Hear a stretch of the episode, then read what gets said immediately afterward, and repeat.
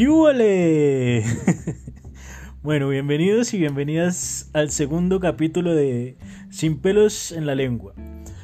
Yo comienzo el podcast riéndome después del saludo que porque yo sé que seguramente va a causar ciertas molestias a lo largo de los capítulos. Pero el que mi gente, es para que ustedes tengan recordación, para que deje huella, que este podcast va, mejor dicho, a ser para que nos lo gocemos. Y de eso vamos a hablar en el segundo capítulo. Yo me hice una pregunta, vean, por mis historias de Instagram de Colombiajero con B larga y con J, valga la aclaración. Yo la hice a mis seguidores, o bueno, a los seguidores de esa red social. Les pregunté ¿Por qué la gente local se le arrodilla a la extranjera? Una vaina de locos, como las respuestas que me encantaron y me fascinaron. De eso vamos a hablar el día de hoy, de por qué la gente se le arrodilla a la extranjera, por qué la gente local se le arrodilla a la gente extranjera. Así que bienvenidos y bienvenidas y vamos a empezar.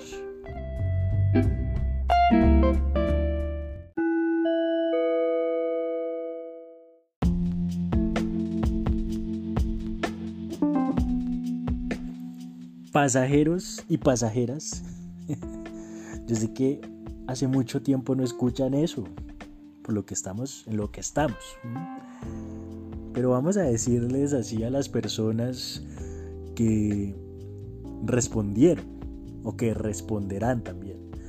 Las preguntas que yo realizo a través de mis historias de Instagram para poder dar pie a los temas de los capítulos del podcast. Es así de sencillo, aquí vamos a hacer esto partícipe. Que todos estemos incluidos. Que nadie se quede sin ser escuchado o sin ser leído. Aquí no vamos a censurar a nadie. Entonces yo les voy a decir pasajeros y pasajeras del vuelo del vuelo cuál? Del vuelo del capítulo 2 del podcast Sin pelos en la lengua. Y los pasajeros y pasajeras me respondieron, ¿por qué la gente local se le arrodilla a la extranjera? Muchas gracias por las respuestas que me dieron, de verdad que sí. Y vamos a, a comenzar, vamos a empezar con esto, porque me dieron unas respuestas fabulosas. Yo se los digo así, fabulosísimas, porque nos da pie para analizar lo que viene pasando desde hace muchísimos años, muchísimo tiempo. Esto no viene pasando desde que inauguraron Betty la Fea y llegó el francés. No, eso no, eso no viene desde ahí, mi gente. Eso viene desde hace mucho tiempo, pero aquí les comparto la primera respuesta. Y dice así, y dice, porque les hicieron creer que son superiores en la historia y en los medios. Y aquí me encanta esta respuesta para introducir el tema y para introducir el análisis loco que hace Colombiajero con B larga y con J, valga la aclaración. Y es que tiene toda la razón la chica que me dio esa respuesta. Ella habla de un tema de historia y, de, de una rama más de los medios, y es que la comunicación tiene un tema bastante fundamental. Los medios masivos, tienen un tema de responsabilidad que no pueden venderle a la gente, y espero que no me censuren el podcast, no pueden venderle a la gente que el extranjero vale más que el otro. Y no pueden venderle el sueño americano y que usted en otro lugar va a conseguir más. No, todos por igual, mi gente. Y es verdad que algunos países tienen sus ventajas, que en ciertos lugares uno puede lograr otro tipo de objetivos. Pero arrodillársele ya es otra cosa. Ser lambón ya es otra cosa. Y yo esto lo abro y lo digo así sin pelos en la lengua. Porque a través de la historia de Colombia nos han venido, ¿cómo lo digo para que no suene tan feo? Bueno, vamos a decirlo sin pelos en la lengua nos han venido exprimiendo todas las riquezas que tenemos. ¿Y por qué les digo que la historia es un tema fundamental como lo, menciona nuestra, nuestra pasajera del vuelo? la historia es un tema fundamental porque resulta que desde la conquista de Colombia, ¿quién nos empezó a visitar? Pues los extranjeros, españoles, desde hace muchísimo tiempo, desde 1499 hasta 1550 y de ahí para adelante, porque que ya después nos hayamos mezclado es otro tema, pero de ahí para adelante, de ahí para adelante nos empezaron a conquistar desde la Guajira, se empezaron a venir los españoles hasta abajo, a lo que hoy conocemos Bogotá. Y eso es un tema bastante maravilloso y es que póngase usted a analizar, si usted está ahí con su parche de amigos, en su conjunto, o en su casa, o en su barrio, y llega un man extranjero con una pistola y con otros 10 extranjeros a decirle, oiga, deme su más preciado tesoro que tiene, que es el oro, pues usted qué va a hacer si usted no tiene ni armas ni nada de eso. Lógicamente que usted se tiene que arrodillar a, lo que le digan. Entonces desde ahí comienza este tema de rendirle pleitesía al extranjero y es un tema maravilloso que a mí me encanta porque amo Colombia y porque me gusta analizar cómo carajos es que nació y que inició todo esto. Eso es lo que nos cuenta la historia, eso es lo que nos venden o lo que nos han enseñado a través del tiempo. Actualmente ustedes dirán, bueno, pero ¿qué pasó con esas culturas, con, los indígenas? Actualmente todavía hay gente.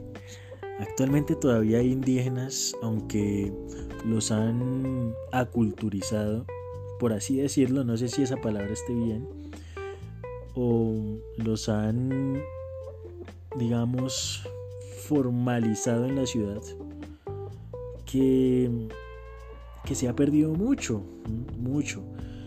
Y seguramente muchos de nosotros tenemos raíces, porque recuerden que Bogotá quien la conquistó. Ahí les dejo esa tarea. Yo ya sé quién, pero ahí les dejo esa tarea. Para que mientras escuchen esto, vayan ahí buscando también. Resulta, mi gente bella, que hay una lucha por preservar la cultura muisca. Cuando uno escucha muisca, lo primero que piensa es que, eh, o cultura chipcha, es que ya, ya ellos no, no existen, ¿verdad? Pero mi gente, ahí les paso un chisme para que averigüen. Al sur de la ciudad de Bogotá se encuentra el cabildo de la localidad de Bosa, que cuenta con 750 familias. No sé qué estará ocurriendo en este momento, pero espero que todavía ellos estén bien. Yo se los digo así, sin pelos en la lengua. Espero que estén bien y que esa, esa costumbre y las, sus artesanías, la gastronomía, todo lo que hemos heredado también de ellos se siga manteniendo.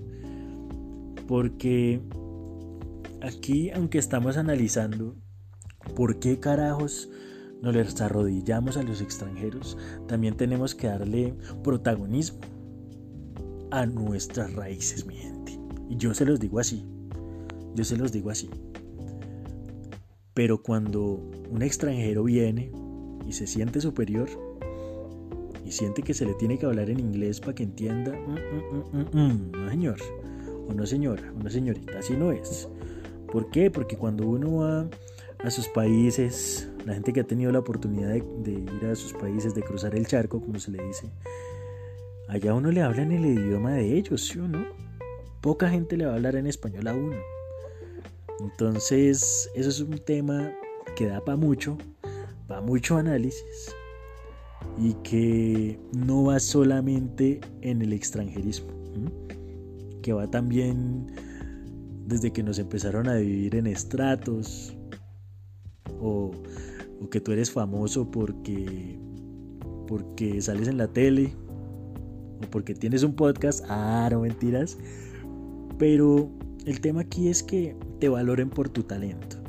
Y esta respuesta me la dio Alejandra Vargas Coy, una respuesta que a mí me parece fabulosa porque entra a introducir lo que les quiero decir los que, lo que tenemos que analizar a fondo.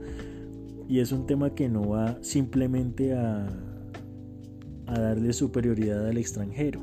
Resulta que mm, nosotros también le damos mucha importancia a la gente que tiene dinero, ¿no?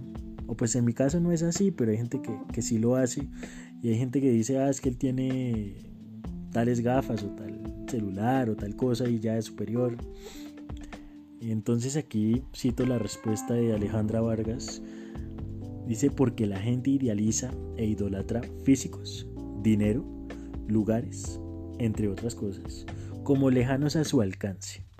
Engrandece sin razón alguna. Se cree menos que los demás y no se tiene amor propio, no tiene la capacidad de ver más allá de un físico o una posición en una sociedad. Es como las personas famosas, dice ella. Muchos las, las idolatran y les piden fotos solo por ser famosos, y esto es muy cierto. Solo porque tú saliste en la tele y te hiciste famoso por X cosa, te piden una foto pero no te piden una foto por tu talento, por lo que te hace grande en tu área. Eso es lo que dice Alejandra y te agradezco mucho si estás escuchando este podcast por esa respuesta tan maravillosa que nos hace entender que no solo es el extranjero, incluso es el mismo local.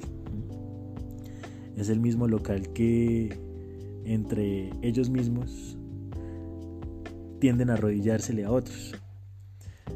Yo les quiero recordar que en mi última foto, que salgo con la bandera de Colombia y el castillo de San Felipe de, Cartagena de Indias de fondo, inicio la descripción con Nadie es profeta en su tierra, dicen por ahí. Pero yo esto lo hago por amor a Colombia. Y yo se los digo así, en ese lugar tan icónico de cultura y de muchas historias por contar porque cuentan por ahí que hubo intentos de ingleses, de franceses, por conquistarnos. Imagínense ustedes, luego de, lógicamente una transición de, de, conquista hacia los muiscas, hacia otros indígenas, también quisieron conquistar a los criollitos, a los españoles. Imagínense, porque es un territorio muy estratégico. Entonces ustedes se ponen a pensar qué tal si fuéramos ingleses, qué tal si fuéramos, mm, quién sabe. Eso es como, ¿qué hubiera pasado si me hubiera comido el postre que estaba delicioso hoy? Mm, ¿qué, pues, ¿qué hubiera pasado? No sé. ¿Me lo hubiera gozado? No sé. Mm. Hubiera tenido que suceder. Entonces, el análisis acá nos lleva a pensar lo siguiente.